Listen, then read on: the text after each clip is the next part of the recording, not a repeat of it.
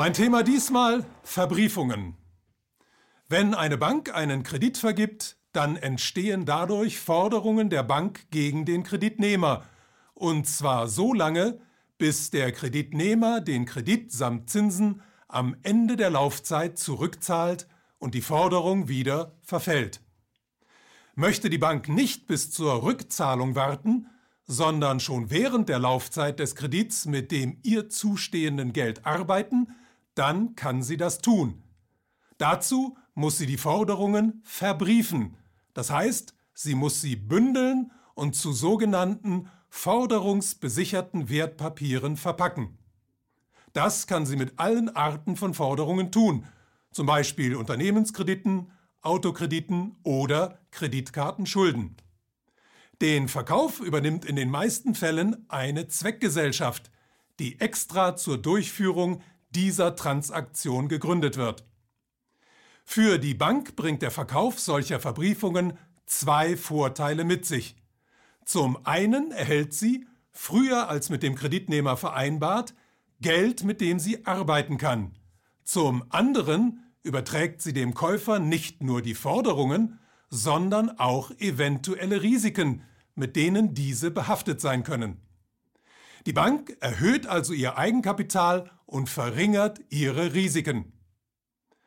Verbriefungen wurden bereits vor etwa 200 Jahren in Großbritannien gehandelt, haben dann aber circa 150 Jahre lang so gut wie keine Rolle gespielt. Sie sind erst in den letzten Jahrzehnten des vergangenen Jahrhunderts im Zuge der Deregulierung und der Finanzialisierung der Weltwirtschaft zu neuem Leben erwacht. In den 90er Jahren kamen dann immer mehr Verbriefungen unter dem Oberbegriff Asset-Backed Securities auf den Markt. Und in der Krise von 2007-2008 haben insbesondere mit Hypotheken, also Hausschulden, besicherte Wertpapiere eine entscheidende Rolle gespielt. Da vor 2003 die Häuserpreise in den USA über lange Zeit kontinuierlich anstiegen, nahmen damals immer mehr Menschen Kredite auf, um sich ein eigenes Haus zu kaufen, in dem Glauben, dass sein Wert ja immer weiter zunehmen werde. Zwischen 2003 und 2006 explodierten die Häuserpreise förmlich und führten zu einem wahren Kaufrausch, den die Banken auch noch anheizten, indem sie weniger zahlungsfähige Kunden mit gestaffelten Zinssätzen anlockten, die natürlich erst einmal sehr niedrig begannen. Um die mangelnde Kreditwürdigkeit vieler dieser Kunden zu kaschieren, wurden deren sogenannte Subprime-Kredite anschließend zu einem großen Teil in einer komplexeren Form der hypothekenbesicherten Wertpapiere, nämlich den Collateralized Mortgage Obligations CMOs gebündelt. Diese CMOs sind in verschiedene Tranchen eingeteilt, die unterschiedliche Risiken repräsentieren, wobei die Tranche mit dem höchsten Risiko auch die höchsten Erträge bringt.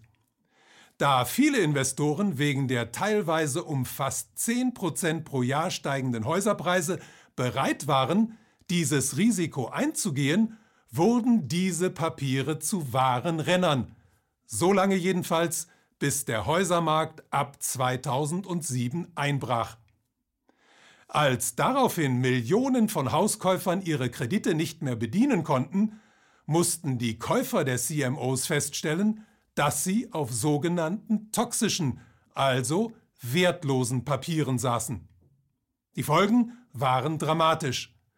Da die CMOs nicht nur in den USA, sondern in riesigen Mengen auch ins Ausland verkauft worden waren, brachten die Zahlungsausfälle das gesamte globale Finanzgefüge ins Wanken und lösten den beinahe Crash von 2007-2008 aus.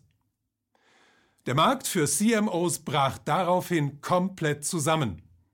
Inzwischen ist er allerdings langsam wieder im Kommen, wird aber von einer anderen Form der Verbriefung bei weitem übertroffen, den Collateralized Loan Obligations, kurz CLOs, deren Markt inzwischen historische Rekordausmaße angenommen hat.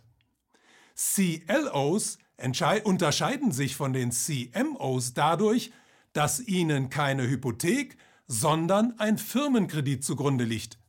Auch bei ihnen gilt, die Tranche mit dem höchsten Risiko bringt die höchsten Erträge.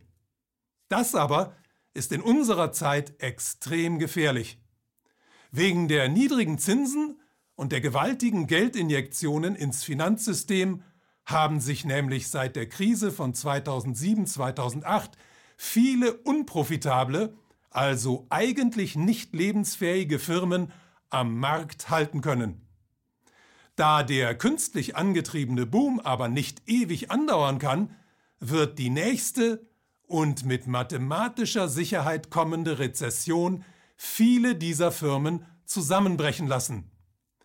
Das aber dürfte auf den CLO-Markt einen ähnlichen Effekt haben wie der Fall der Häuserpreise ab 2006 in den USA und das wiederum könnte dafür sorgen, dass Verbriefungen auch in der nächsten Finanzkrise eine zentrale Rolle spielen. Die Zeit ist reif für ein demokratisches Geldsystem.